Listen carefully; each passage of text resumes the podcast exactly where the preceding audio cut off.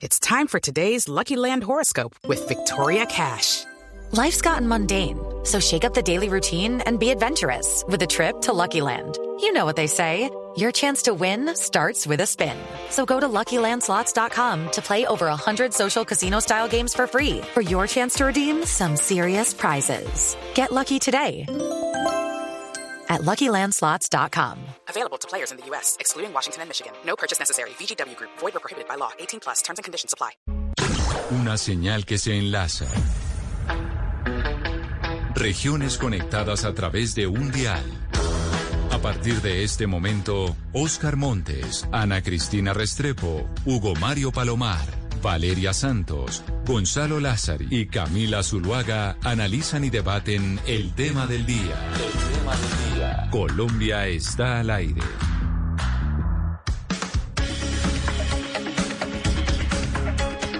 12 del día, 15 minutos. A ustedes gracias por seguir conectados con nosotros hoy aquí en Mañanas Blue cuando Colombia está al aire. Saludamos a todos nuestros televidentes que se conectan a través de Noticias Caracol Ahora, el primer canal de YouTube en Colombia. Y hoy vamos a hablar pues de las mentiras en las redes sociales, porque si algo ha quedado claro en medio del paro nacional es como la desinformación que circula a través de las redes sociales como Twitter, Facebook, WhatsApp, Instagram, etcétera, etcétera, pues hace mucho daño, porque eso empieza a tener repercusiones directamente en las calles, Valeria. Esto no es nuevo, no es que lo estemos viviendo eh, por primera vez en Colombia, sino que tal vez nunca habíamos visto los efectos de manera violenta en las calles de nuestro país. Así es, Camila, y por eso la noticia esta mañana fue que la Procuraduría decidió investigar a la concejal Heidi Sánchez por las publicaciones que hizo el fin de semana sobre eh, las ambulancias. Eh, la concejal había dicho pues que en las ambulancias se podía, se estaba cargando material explosivo del SMAT, se estaba utilizando, digamos, por parte de la policía para desaparecer o para llevarse a personas a, a lugares, arrestar a personas para lugares que no eran las, eh, las, las apropiadas, etcétera. La concejal Heidi Sánchez hizo estas publicaciones y después hubo una clase de atentados en contra de bastantes ambulancias eh, en el país. Eh, Camila, también eh, vimos trinos sobre Gustavo, que escribió Gustavo Bolívar sobre las manifestaciones, diciendo que había personas que estaban siendo desaparecidas en posibles fosas comunes, etcétera. Y estamos viendo también, y hemos visto trinos de la derecha, José Félix Laforí, haciendo, digamos, una estigmatización muy preocupante hacia el estudiante Lucas Villa, en que básicamente dice que no era ningún activista después de haber sido asesinado y dice que no era ningún activista, básicamente relacionándolo con el vandalismo, Camila, y estamos viendo por los e-, extremos políticos una cantidad de desinformación en las redes sociales que se está traduciendo en violencia en las calles. Y esto no es nuevo, sin embargo, como usted decía, pues ahora sí lo estamos viendo de una forma mucho más agudizada y lo estamos viendo concretarse en violencia física y agresiones físicas en las calles de nuestro país, Camila.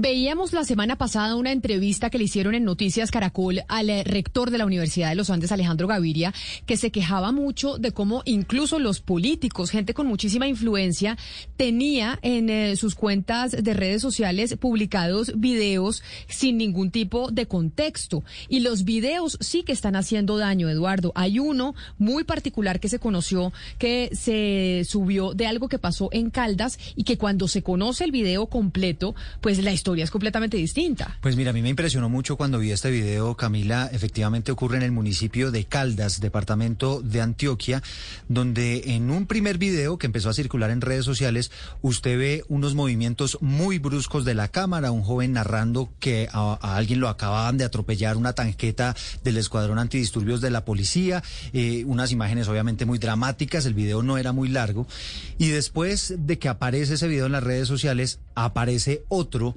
con la cámara, con el plano, digamos, mucho más abierto, ya una cámara estática, y se ve como este joven en realidad no fue atropellado por la tanqueta, sino que el joven se lanza voluntariamente, eh, como tipo Neymar, se, se, ha visto, se lanza voluntariamente frente a las llantas de la tanqueta, eh, queda allí y, y en ese momento pues se ve como el alboroto del lugar y demás, pero entonces allí queda en evidencia que, que efectivamente lo que ocurrió allí fue una simulación y seguramente un video con el cual intentaron obviamente eh, generar una manipulación. Esto está pasando en todo el país y Cali y el Valle del Cauca sí que ha sido víctima de las mentiras a través de las redes sociales que han aumentado aumentado la violencia. Y esto nos compete a todos, Hugo Mario, porque ahí somos partícipes los ciudadanos que estamos compartiendo esa información y que muchas veces estamos siendo manipulados a través de las redes sociales para generar más violencia en las calles.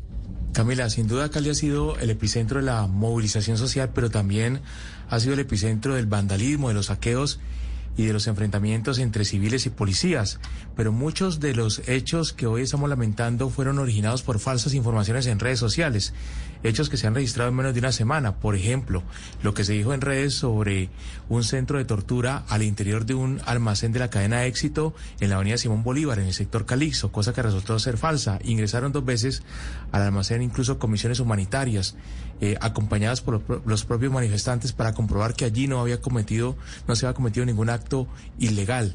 No había ningún centro de tortura, ni había cadáveres en los refrigeradores, como se dijo a través de Twitter, de Facebook y otras redes sociales como Instagram. Y además, Camila, eh, un motel ubicado en el barrio El Trébol, eh, muy cerca de un punto de bloqueo en el puente de los Mil Días, fue prácticamente destruido, incendiado por personas que estaban viendo en redes sociales eh, una transmisión en directo que daba cuenta de cómo supuestamente desde la parte alta del motel había francotiradores disparando contra la multitud contra los eh, eh, integrantes de la llamada primera línea, cosa que tampoco se resultó ser cierta, las pérdidas obviamente para el motel incalculables. Y la alcaldía de Cali, Camila, para terminar, eh, tuvo que esta semana publicar una cantidad de videos, el secretario de Paz y otros funcionarios desmintiendo también falsas noticias que relacionaban a la alcaldía y al edificio ubicado en el centro de Cali con actividades de de eh, detenciones y torturas ilegales. Eh, se decía en redes sociales que allí en el sótano del edificio de la alcaldía también había un centro de torturas, cosa que resultó ser falsa y que obviamente fue desmentida por la alcaldía y por otras autoridades de esta región del país. Frente a las redes sociales, todos como ciudadanos, cuando tenemos un teléfono celular en las manos, tenemos una responsabilidad porque estamos siendo sujetos que estamos creando información y compartiendo información. Y entonces tenemos que ser responsables, pero los políticos tienen que ser mucho más Ana Cristina, y acá no hay, no, discrimina eh, ideología política, no, ni partido. Aquí tenemos congresistas, tenemos influenciadores eh, políticos de todos los colores, olores y sabores. Acá todos están, pues no digo que todos, pero sí muchos de diferentes sectores están mintiendo a través de las redes sociales sin ningún tipo de desparpajo. Sí, así es, Camila. Mayor poder, mayor responsabilidad se tiene y más en redes sociales. Le quiero dar otro ejemplo del 6 de mayo pasado. Hay eh, una congresista que es Paola Holguín del Centro Democrático. Además, la forma en que lo publicó, porque publica un, eh, un trino en que dice comunidad me envía, como quien dice me lavo las manos. Comunidad me envía y pone un pantallazo en el cual decía que Alejandro Gaviria había, estaba presionando a los estudiantes a salir a las calles, lo cual era falso. Entonces, no es solamente publicar la mentira, sino publicar la mentira de esta manera soterrada como para decir, pues yo no soy la autora, pero ahí les dejo esa información que, digamos, eso es algo que hace mucho Álvaro Uribe. Dicen, me, me envió un ciudadano o me envía la comunidad. No, si usted va a enviar algo es porque usted ha confirmado que eso es verdad. Usted tiene que confirmar antes de usar su voz como megáfono de las noticias falsas. Uno se pregunta, bueno, ¿y la justicia qué puede hacer? ¿Existe legislación en Colombia o no para evitar que esto suceda? Evidentemente hay que hacer una pedagogía con la ciudadanía para que por por favor, no repliquemos noticias falsas. Si no estamos seguros de lo que estamos recibiendo, no lo compartamos. Yo tengo, y me imagino que los oyentes y ustedes en la mesa de trabajo deben tener el chat de WhatsApp lleno de trinos, de fotos, de videos. Hay que tener contexto de la información que llega y cómo se va a compartir. Pero averiguando al respecto, pues es que en Colombia ya existe una ley. En Colombia existe una ley de delitos informáticos, que, las, que es la ley 1273 de 2009. El autor de esa ley es quien hace algunos años era juez de la República, Alexander Díaz. Doctor Díaz, bienvenido. Gracias por estar con nosotros hoy aquí en Mañanas Blue. Camila, muy buenas tardes. Eh, gracias por la invitación y estoy presto a, responder sus preguntas. Doctor Díaz, todo esto que acabamos de contar con mis compañeros de la mesa de trabajo, en donde hacemos un barrido, pues que nos quedamos cortos de lo que está pasando con la desinformación y las mentiras en redes sociales, uno se pregunta, ¿no hay nada que se pueda hacer? Y nos encontramos con que usted es el autor de esa ley de delitos informáticos. Frente a esto que estamos viviendo en este momento, esta ley de los delitos informáticos se puede utilizar para eh, castigar a esas personas que difunden mentiras a través de las redes sociales o no? ¿Me escuchan? Yo lo escucho perfectamente. Bueno, eh, sí, efectivamente, eh, eh, en esa entrevista que tuve placer de, de que me hicieras en Cartagena en un congreso de protección de datos y delitos informáticos, les explicaba a la audiencia un artículo muy especial que desarrollamos con una sintaxis especial, el 269F, la violación de datos personales. Leo, el que sin estar facultado para ello, con provecho propio o de un tercero, obtenga, compile, sustraiga, ofrezca, venda, intercambie, envíe, compre, intersecte, divulgue, modifique o emplee códigos personales, datos personales, contenidos en ficheros, archivos, bases de datos o medios semejantes, incurrirá en pena de prisión tal. Como vemos acá, efectivamente eh, quien realiza o quien produce eh, el video con ese propósito es, eh, es profeso, el de, el de generar conmoción, el generar va, va lleno de una carga emocional muy alta, es con ese fin de atraer la atención, la lectura o la visualización del documento electrónico, pero su propósito es causar el daño, como quiera que casi todos, si no todos los videos eh, pero entonces, tienen que permítame, doctor Díaz, yo, permítame, yo lo interrumpo. Entonces, esta ley de delitos informáticos sí contempla, por ejemplo, privacidad de la libertad para aquellas personas que produzcan y reproduzcan información que no es cierta para generar pánico a través de las redes sociales. Acá hay, hay quienes dicen lo que podríamos estar enfrentando en estos momentos es un fenómeno que se están utilizando las redes sociales para manipular a la gente y generar un caos en, en las calles de lado y lado. Acá yo no quiero acusar a ningún sector político, porque acá todos están participando de este mecanismo. Si eso se llegase a descubrir, la ley colombiana ya determina que una persona se puede ir presa por hacer eso. Sí, efectivamente. Y Camila, ahorita, ahora anunciabas de casos puntuales del rector de la Universidad de los Andes y de otros personajes que han usado sus nombres han usado sus fotos, sus datos biométricos y eh, tal vez alguna parte de su discurso y lo descontextualizan para producir ese, e, ese efecto emocional. De ahí de esta manera, eh, al crear esa, esa situación de, daño, de asombro, de mm, eh, indignación, es cuando estamos frente a la a la conducta de violación de datos personales en concurso, casi siempre con la injuria o con la calumnia que va acompañado si se altera la realidad de lo que está diciendo o se le está imputando alguna conducta penal. Desde hace ya varios años hay un portal de Internet, una iniciativa que se llama Colombia Check, que se ha encargado precisamente pues, de chequear aquella información que se empieza a volver viral en redes sociales. Lo que pasa es que está muy difícil poder chequear absolutamente todo lo falso que está andando por la red. Pero Jeffrey Gutiérrez es el director de ese portal de Colombia Check y nos acompaña hoy también aquí en Mañanas Blue. Jeffrey Gutiérrez, bienvenido. Gracias por acompañarnos. Muchísimo gusto, Camila. Es un placer estar aquí. En medio de esta situación de paro nacional que estamos viviendo en Colombia, ya sabemos que la gente está reproduciendo información falsa, pero me quiero centrar con usted en los políticos, porque los políticos tienen una responsabilidad superior frente a la información que comparten. Es muy distinto que un congresista de la República comparta un video falso a que lo comparta una persona que vende chicles en la calle, porque el impacto de la información que pues es eh, mayor o menor. Ustedes en Colombia Check han hecho de casualidad algún ranking de aquellos políticos que son los que han encontrado que han compartido más noticias falsas, más videos falsos, más fotos falsas?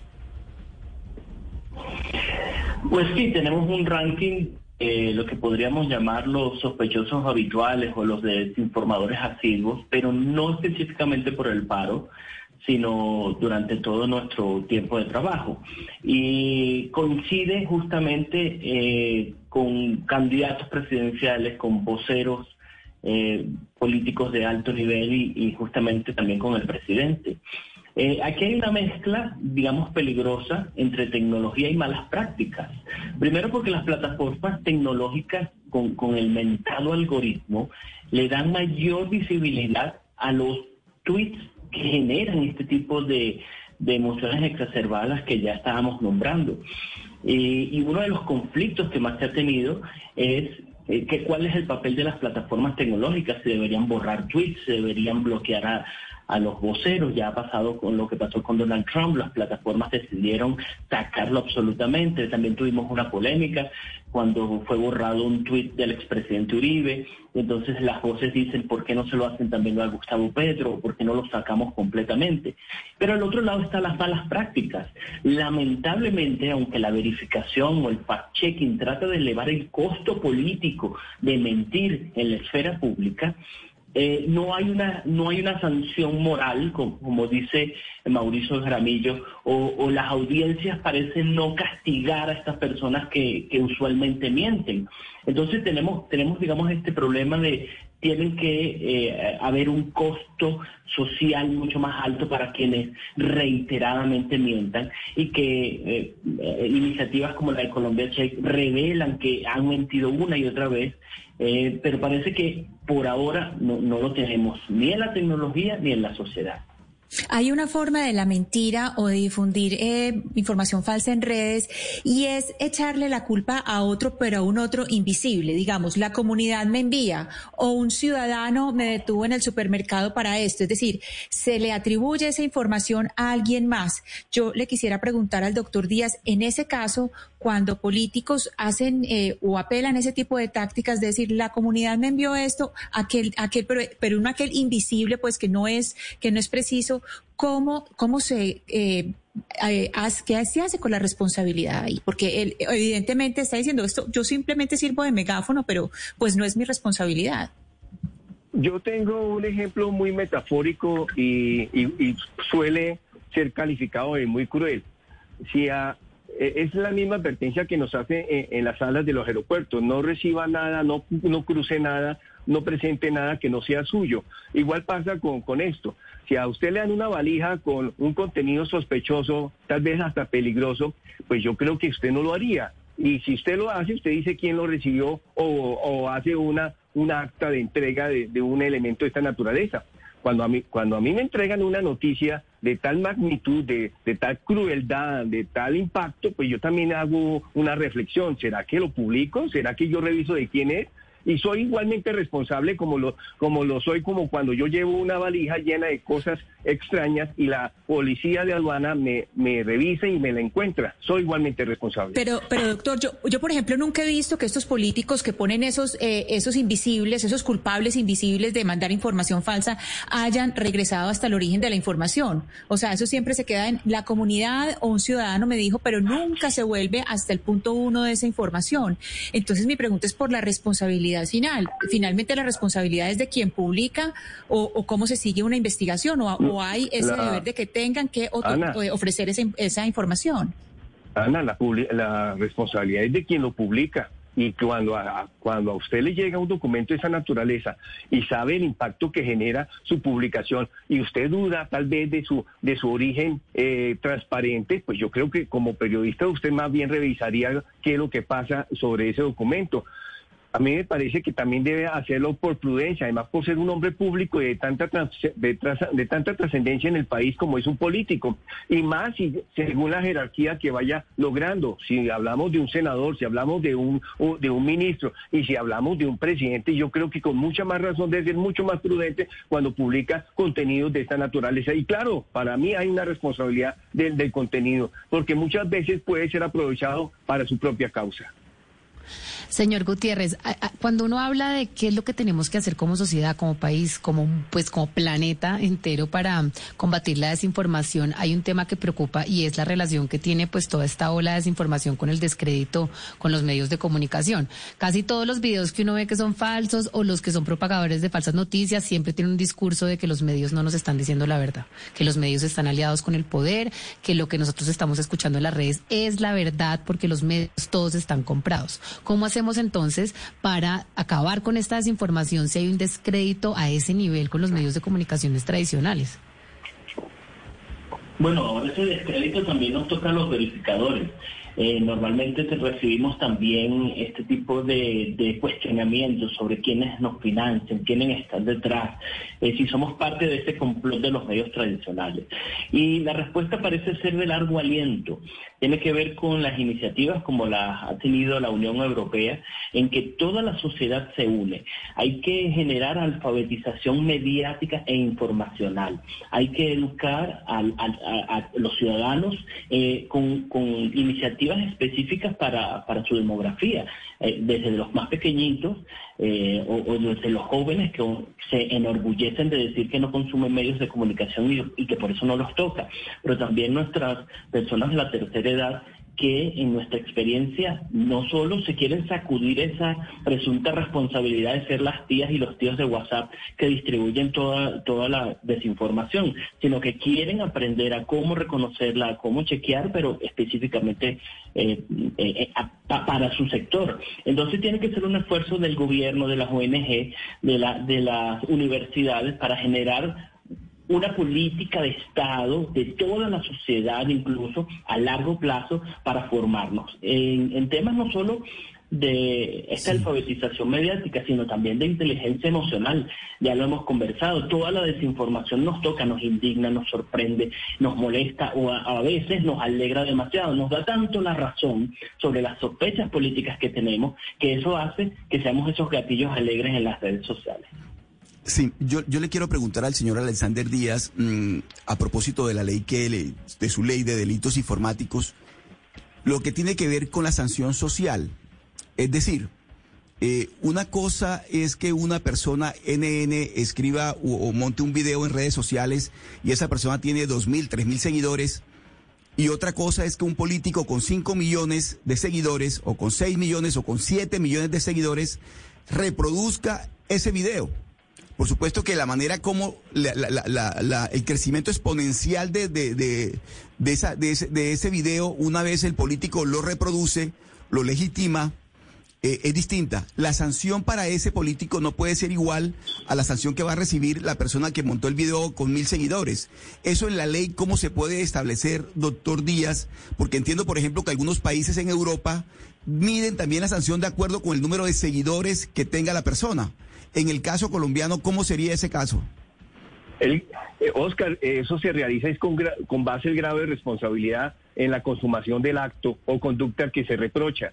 Y lo que dices tú es uno de los modelos que usa la justicia europea para sancionar efectivamente el número de seguidores que tiene ese, ese, ese dignatario o ese líder o esa persona que es un, una figura prestante en las redes eh, su número de seguidores ah, hace más alarmante su publicación que quien simplemente lo editó. Ahora bien, tenemos que establecer también como factores de responsabilidad eh, si, si el político o, su partido fue quien ordenó el desarrollo de ese video. Entonces, todo eso se establece en la investigación que se, se promueve para establecer responsabilidades y finalmente las sentencias que irán a condenar al responsable.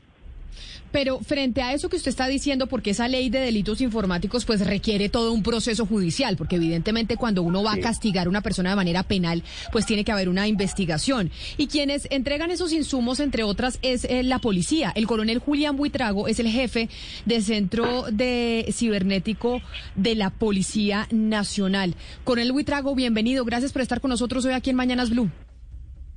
Camila, muchas gracias por la invitación. Coronel, y entonces frente a esto que estamos eh, tratando de entender de este fenómeno de la desinformación, de las falsas noticias en redes sociales, ya sabemos que en Colombia se castiga y se castiga penalmente si se llega a probar que hay una intención, es decir, que hay dolo por parte de la persona para hacer daño a través de la desinformación que ponen en redes sociales. Ustedes desde la policía y desde esta unidad de delitos informáticos hacen investigación sobre eso en particular o no? O se dedican solo al tema de estafas, etcétera, etcétera, o han podido encontrar comportamientos de eh, actividad en redes sociales para desinformar y generar caos en las calles. Gracias Camila por la pregunta y, a todos los oyentes, a todos los participantes de esta entrevista. Sí, nosotros realizamos todo, todo un seguimiento, toda una vigilancia sobre lo que ocurre en el ciberespacio. Y aquí quiero decirle a la ciudadanía a lo que es público. Se respeta el derecho a la intimidad, se respeta el derecho a los datos privados, como lo explica aquí el doctor Díaz, todo lo que tiene que ver con el ámbito personal, se cuida de que esto no sea eh, vulnerado. Y somos los primeros como autoridades de reportar todos estos delitos informáticos para que con la Fiscalía General de la Nación se hagan las investigaciones. En ese sentido, todo lo que estamos revisando es lo que se está publicando por las redes sociales, lo que se está publicando por la Internet, lo que las personas han decidido mostrarle a los demás en estos ambientes virtuales. Y esta es la información que, se está analizando. ¿Qué estamos encontrando durante los últimos días? Que hay varias imágenes, hay varios videos, hay varios mensajes que son editados y transmiten otra clase de mensajes que como se han expuesto acá en esta, en esta entrevista, están incitando a actividades que generen daños en los bienes públicos y privados y que llamen al desorden, que llamen a todo esto que pues hemos denominado de alguna otra manera coloquialmente un caos. Pero es tratar de movilizar de forma masiva a las personas para un propósito. Estamos en esas investigaciones, estamos revisando las fuentes, y consideramos que hemos realizado un trabajo donde nuestro propósito es informar de manera adecuada a la ciudadanía, de que la ciudadanía cuestione lo que está observando, lo que está viendo, y como ustedes lo decían acá, que se pueda aplicar filtro, que realmente se pueda aplicar una metodología y que nosotros seamos responsables de lo que estamos publicando, de lo que estamos emitiendo, de lo que estamos dando a conocer a, la ciudadanía, y más si somos líderes de opinión porque tenemos una influencia. Y esta influencia, pues es lo que ha escrito el doctor Díaz, lo que dice Jen Freddy, sobre todos estos actos. Coronel, pero ahí venga, yo le hago una pregunta, discúlpeme que lo interrumpa, porque ahí usted dice sobre todo si, si, es una persona que tiene influencia. Yo sé que tal vez a ustedes desde la policía les queda un poco complicado, pero ¿qué pasa cuando, por ejemplo, son los políticos los que están montando eh, videos que son falsos? o que están montando información que no es cierta. Y son los políticos, congresistas, expresidentes, eh, eh, presidentes, lo que sea, que son los autores de esa información. ¿Ustedes hacen algo con eso o, no? ¿O no se puede? Desde, el centro cibernético, que es lo que analizamos, más que la condición o el rol del influenciador, es la capacidad de interacción, la capacidad de publicaciones que hacen esas redes sociales, es el impacto que tiene sobre las personas que están viendo, observando, están escuchando ese contenido. Eso es lo que nosotros revisamos y por eso en la, en la entrevista como lo, como lo manifestaban, pues esto tiene una gran influencia porque es la cantidad de personas que revisan ese contenido sin filtro y que lo dan por cierto. Y después de que ustedes hacen esa revisión, ¿qué pasa? Por ejemplo, si ustedes se dan cuenta que un político está mintiendo, como nos hemos dado cuenta muchos, y que, y que mienten sin ningún tipo de desparpajo a través de redes sociales o que montan fotos o videos o lo que sea, ¿qué hacen ustedes con esa información, coronel? Nuestro propósito como autoridades ha sido la de informar. Por eso nos hemos apoyado con los validadores externos y hemos hecho un trabajo muy juicioso con las fuentes primarias. ¿Por qué? Porque durante estos días a la autoridad se le ha catalogado de aspectos que van contra la honra y la dignidad de las autoridades. Y esos aspectos para nosotros son objeto de estudio. Entonces, cuando se tilda a un policía de violador, nosotros como policía somos los primeros en revisar. Se nos fue el coronel, vamos a ver si logramos eh, retomar la comunicación para que pueda terminar su pregunta, pero creo que usted tiene, eh, quiere preguntarle algo a, a uno de nuestros invitados, Gonzalo. Sí, es así, Camila. Yo quiero preguntarle a Gianfredi Gutiérrez lo siguiente, y, continuando un poco la línea de mi compañera Valeria Santos en cuanto a la confianza que tiene la audiencia frente a los medios de comunicación versus las redes sociales.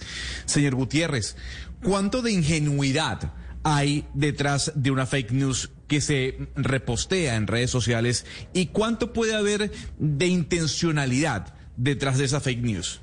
¿Qué, qué, eso pesa más? ¿La ingenuidad de la persona o realmente el interés de propagar esta noticia falsa? Bueno, creo que hay una mezcla de eso eh, y hay que repasar que eh, esta técnica que están utilizando algunos políticos de decir esto la comunidad me lo dijo, ya lo conocíamos en los grupos familiares de WhatsApp, ¿no? Eh, como me llegó lo, lo paso. Pero hay una, hay una parte que tiene que ver con el sesgo de confirmación, que es que nosotros queremos creer que esta noticia es verdad y por, por eso la propago. Más que ingenuidad es una lo que se llamaría un, un pensamiento mágico, ¿no? Yo quiero que este tuit que dijo que dijo mi político sea real o que o que al contrario eh, esta persona de la que yo sospecho políticamente espero que esté diciendo esto que me indigna, que me molesta. No sé más más que ingenuidad, ¿verdad? Es este eh, es este deseo de que las cosas de que la realidad responda a, mis sospechas, a mis deseos, a, mi, a, mis, a, mis valores sociales y políticos, ¿no? Eh, y, esto, digamos, es una de las problemáticas porque entonces la verdad no importa, sino solo importa que es que la desinformación o que la información que esté rodando por redes sociales me dé la razón, ¿no? Yo siempre lo digo así, la desinformación solo nos molesta cuando está en contra de nuestros valores. Y justamente sobre eso yo le quiero preguntar al señor Díaz porque parece que a las autoridades también les molesta cierta desinformación más que otra. Y yo quiero preguntarle por, eh, digamos, lo imparcial que son las autoridades para perseguir o para, digamos, ajusticiar esta clase de conductas reprochables. Se lo pregunto porque la Procuraduría salió esta mañana y dijo que iba a investigar pues las publicaciones de la concejal Heidi Sánchez eh, sobre las ambulancias. Y pues ahí mismo la, ya la Procuraduría, eh, pues digamos, publicó la información y los medios de comunicación todos estuvieron muy indignados. Sin embargo, hace menos de un mes, el expresidente Álvaro Uribe Vélez, pues acusó a la Minga de ser terrorista y vimos como eso, pues digamos, pudo haber alimentado que unos señores en Cali salieran a dispararle con sus pistolas a la Minga y no pasó absolutamente nada, no hubo procuraduría, no hubo indignación en los medios de comunicación. Entonces, ¿cuál es en realidad, pues, la imparcialidad de los medios al perseguir esta clase de delitos y de las autoridades? Porque si no, pues nunca vamos a poder llegar a justiciar estas conductas. Valeria. Sí, sí, señor. Valeria, eh, para esos casos, la persona ofendida o el sector ofendido, a través de sus abogados, eh, constituyéndose entre la investigación que posiblemente debe estar investigándose en la fiscalía, pues debe realizar todo este cotejo. Ahorita el coronel hablaba sobre los aspectos del programa metodológico que todo delegado tiene que realizar en delitos de esta naturaleza. Y entre otros es el número de impactos que genera una noticia de esta naturaleza. Esto es cuántos replicaron, cuántos confirmaron, cuántos eh, negaron o, cuántos hubo eh, rechazando la noticia y con base en eso es que se establece la responsabilidad. En cuanto a la responsabilidad sobre los sujetos que realizan esta clase de publicaciones, son igualmente responsables los que son del color amarillo, de los que son naranja, los que son verdes, los que son azules, los, grupos de banderas negras, todos son responsables cuando hacen una publicación de esta naturaleza. No tiene que haber privilegios de ninguna, de ninguna especie, no tiene que haber ni ni ningún filtro para realizar una, un, cotejo o una investigación por esta naturaleza. Siempre hay una afectación grave en contra de la persona que se incluye o, o, o, o, o es factor de la producción del, del video y tiene que ser investigado porque hay un perjuicio de su imagen o de su grupo.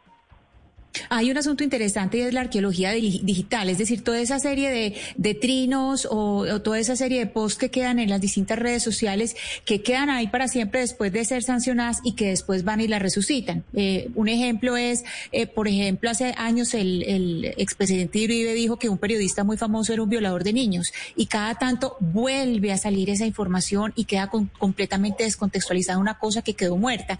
Mi pregunta para el coronel eh, Buitrago es sobre esa, esa, esa serie de trinos y de, y de daño a la honra de las personas que quedan en la red. No hay una manera de asegurar o no hay un derecho al desagravio virtual que no queden esas mentiras para siempre colgadas en la red. Hay unos compromisos, Ana, de las redes sociales en las políticas de uso.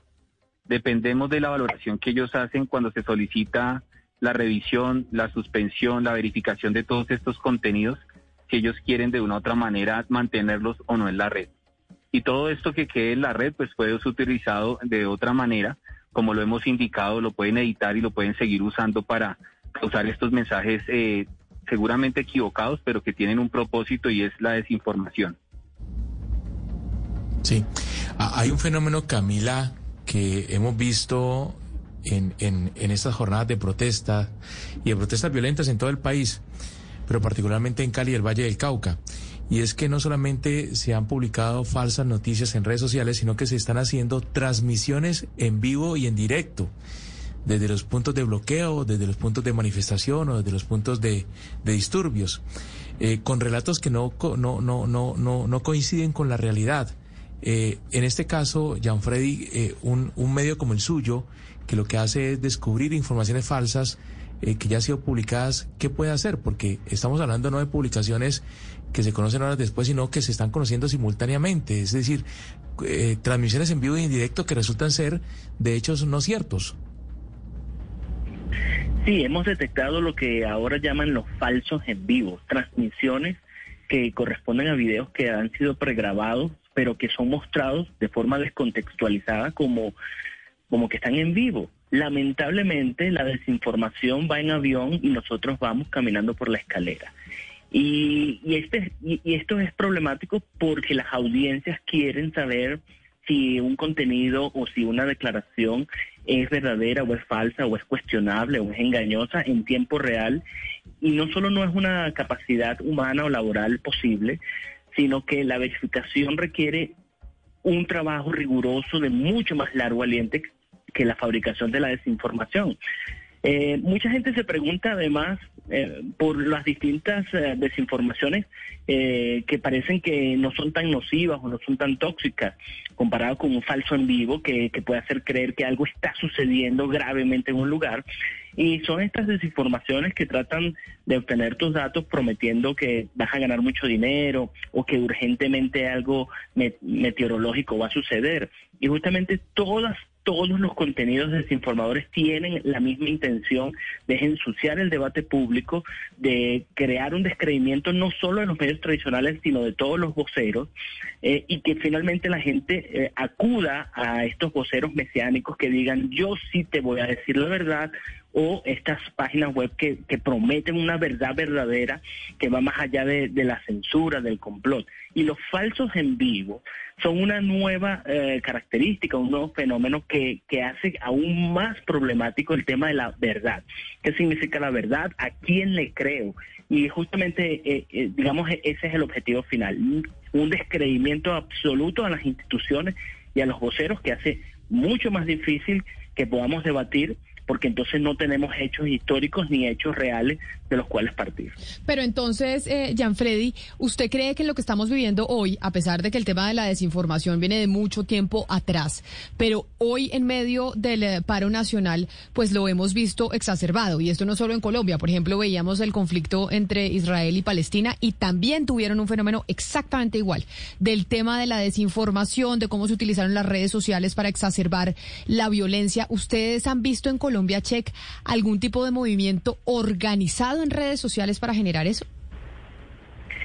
Pues hace una semana estuvimos en contacto con uh, otros colegas verificadores y um, la iniciativa llamada Cazadores de Fake News, que está en Santiago de Chile, encontró que quienes impulsaron las tendencias durante el estallido social de Chile y la forma en que, en que colaboraron entre sí eh, es similar a lo que estamos viendo en Colombia. Entonces, sí, eh, por supuesto que hay gente que, digamos, desde, desde la ingenuidad o desde el sesgo de que quiero que esto sea verdad, mm, redistribuye desinformación eh, sin, sin demasiada mala intención, pero sí hay eh, las llamadas bodeguitas o hay laboratorios o hay granjas de bots que están impulsando tendencias con la pero esa, pero esas granjas pero esas granjas de bots esa quién hay alguien que está pagando eso y ahí me voy a la teoría conspirativa de la que hablan muchos y quiero saber si es cierta o no.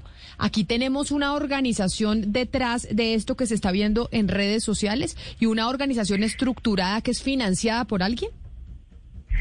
Eh, diría que no solo una, sino varias, porque los distintos informes internacionales como el que ha hecho eh, el Duke Lab, encuentra que eh, la desinformación no es nacional, esto es un tema internacional, que además tiene coincidencias ideológicas, que es lo que hemos encontrado también con la desinformación alrededor del coronavirus. Es decir, eh, personas que tienen similitudes ideológicas en distintos países se coordinan o están de acuerdo en colaborar con este tipo de desinformación. Pero también hay que agregar que hay laboratorios, bodeguitas que no tienen simplemente una ideología, sino que publican información de todos los lados con eh, la intención, como había dicho antes, de confundir, de generar eh, pánico eh, y, que no confíes en absolutamente nadie, ¿no? entonces, no es nacional nada más, aunque, aunque haya desinformadores nacionales, también hay una coordinación internacional. A propósito de eso que está diciendo el señor Gutiérrez, le pregunto al coronel Buitrago, ¿Qué tanto han avanzado las autoridades, coronel, en, la, en, la, en el desmantelamiento de este grupo de, de, bodegas? Es decir, que no se trate de hechos eh, aislados, de meros espontáneos, que simplemente montan un video, sino que detrás de eso hay todo un aparato eh, enorme, eh, coronel, que se encarga de darle mayor difusión y de propagar con mayor eficiencia estas falsas noticias. Ustedes desde la policía, ¿qué tanto han avanzado en esas investigaciones, coronel Buitrago? internacional que nos permite con unas garantías internacionales hacer todos estos acercamientos con las redes sociales. Tenemos reuniones permanentes con ellos para informarle de todas estas cuentas.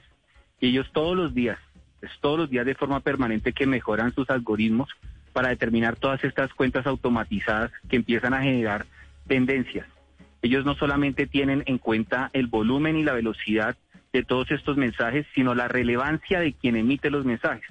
Entonces a todo esto se le está, se le está colocando eh, un algoritmo para que pueda identificarse y realmente no genere todas estas situaciones. También es importante que decir que con el gobierno nacional y con el Ministerio de las Telecomunicaciones se trabaja en los temas de las versiones de IP para identificar todos estos contenidos, de dónde surgen, de dónde se están presentando para realizar las investigaciones con la Fiscalía General de la Nación. Sí hay avances importantes porque estos temas de la tecnología son bien sofisticados y es importante decirle a ustedes y a la ciudadanía que el ciberespacio no tiene fronteras. El ciberespacio no tiene fronteras y aquí con el ciberespacio todos somos responsables y por eso este fenómeno que como decía eh, Gianfredi Gutiérrez, pues corregir y rectificar eh, sube por escaleras mientras que la desinformación va por ascensor. Y es muy difícil aquí tenemos que ser todos conscientes de que como decía el señor Díaz si usted está en un aeropuerto y le van a entregar una maleta usted no recibe una maleta que no sea suya. Lo mismo con la información que recibe en redes sociales. Si usted no está seguro que esa información es real pues no la comparta y no la entregue.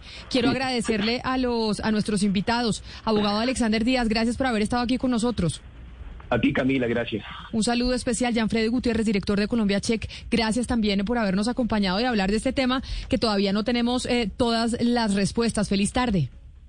A ustedes, feliz tarde. Y coronel Julián Buitrago, también. Gracias por haber estado aquí. Camila, muchas gracias por este espacio y por favor sigan usando el CAI virtual. Está hecho para la ciudadanía y para todos estos asuntos de forma permanente. Un debate sin fin. Valeria, es que de esto no tienen respuesta en ninguna parte del mundo. Es decir, las grandes plataformas, Google, Facebook, Twitter, etcétera, etcétera, siguen tratando de encontrar respuestas a cómo pueden eh, darle una solución a este monstruo que cada vez es más grande. Pues es que Camila, acá tenemos como una conjugación de diferentes elementos que hacen que esto sea la tormenta perfecta. Por un lado, unas plataformas, unas redes sociales que, aunque Gonzalo no digan que se comportan como monopolio, yo sí creo que no están reguladas, entonces que por más de que traten de autorregularse, pues les queda muy difícil en la práctica. Hay una incapacidad del sistema judicial en los países para perseguir a las personas que irresponsablemente están cayendo en estas conductas. No hemos visto el primer caso en Colombia, hoy vimos a la Procuraduría hacer una investigación que suena más a una arbitrariedad que cualquier eh, digamos, tema objetivo, porque escogen qué investigar sí y qué no. Y pues también estamos viendo una ciudadanía que no está lo suficientemente preparada, alfabetizada, como nos decían nuestros invitados, para entender qué es verdad y qué es mentira, Camila, y un descrédito hacia los medios de comunicación tradicionales. Entonces creo que todos estos elementos hacen que esto sea la bomba perfecta. Hay que tener una conversación en el país, hay que tener una conversación con estos diferentes agentes eh, y miembros que hacen que esto sea difícil de, de resolver para ver cómo salimos de esto, porque la próxima crisis está a la vuelta de la esquina y la redes sociales pues la, van a exacerbar. Y pues hay que tiene que haber una sanción social frente a quienes mienten a través de las redes sociales, sobre todo aquellos políticos y gente de influencia, porque también aprendimos que hay un sesgo de confirmación y lo que pasa con la ciudadanía y con todos nosotros es que queremos creer aquellas cosas que vemos y muchas veces son mentira y por eso las difundimos y tenemos que tratar de ser conscientes de cuál es nuestro sesgo de confirmación y no compartir esa información que no es real. A ustedes eh, mil gracias por habernos acompañado hoy aquí en Mañanas Blue para hablar precisamente de este fenómeno que hace parte del paro nacional. De lado y lado hemos visto cómo hay una cantidad de información que está rodando en las redes sociales y que está exacerbando los ánimos y que ya se está trasladando incluso para generar más violencia en las calles de nuestro país. Así llegamos al final de Mañanas Blue cuando Colombia está al aire. Gracias por habernos acompañado. No se muevan de sus radios y de sus celulares, de sus computadores, porque ya llegan nuestros compañeros de Meridian. Step into the world of power, loyalty and luck. I'm gonna make him an offer he can't refuse. With family, cannolis and spins mean everything. Now, you wanna get mixed up in the family business. Introducing The Godfather at chapacasino.com. Test your luck in the shadowy world of The Godfather slot. Someday, I will call upon you to do a service for me. Play The Godfather now at chapacasino.com. Welcome to the family. No purchase necessary. VGW Group. Void where prohibited by law. 18 plus. Terms and conditions apply.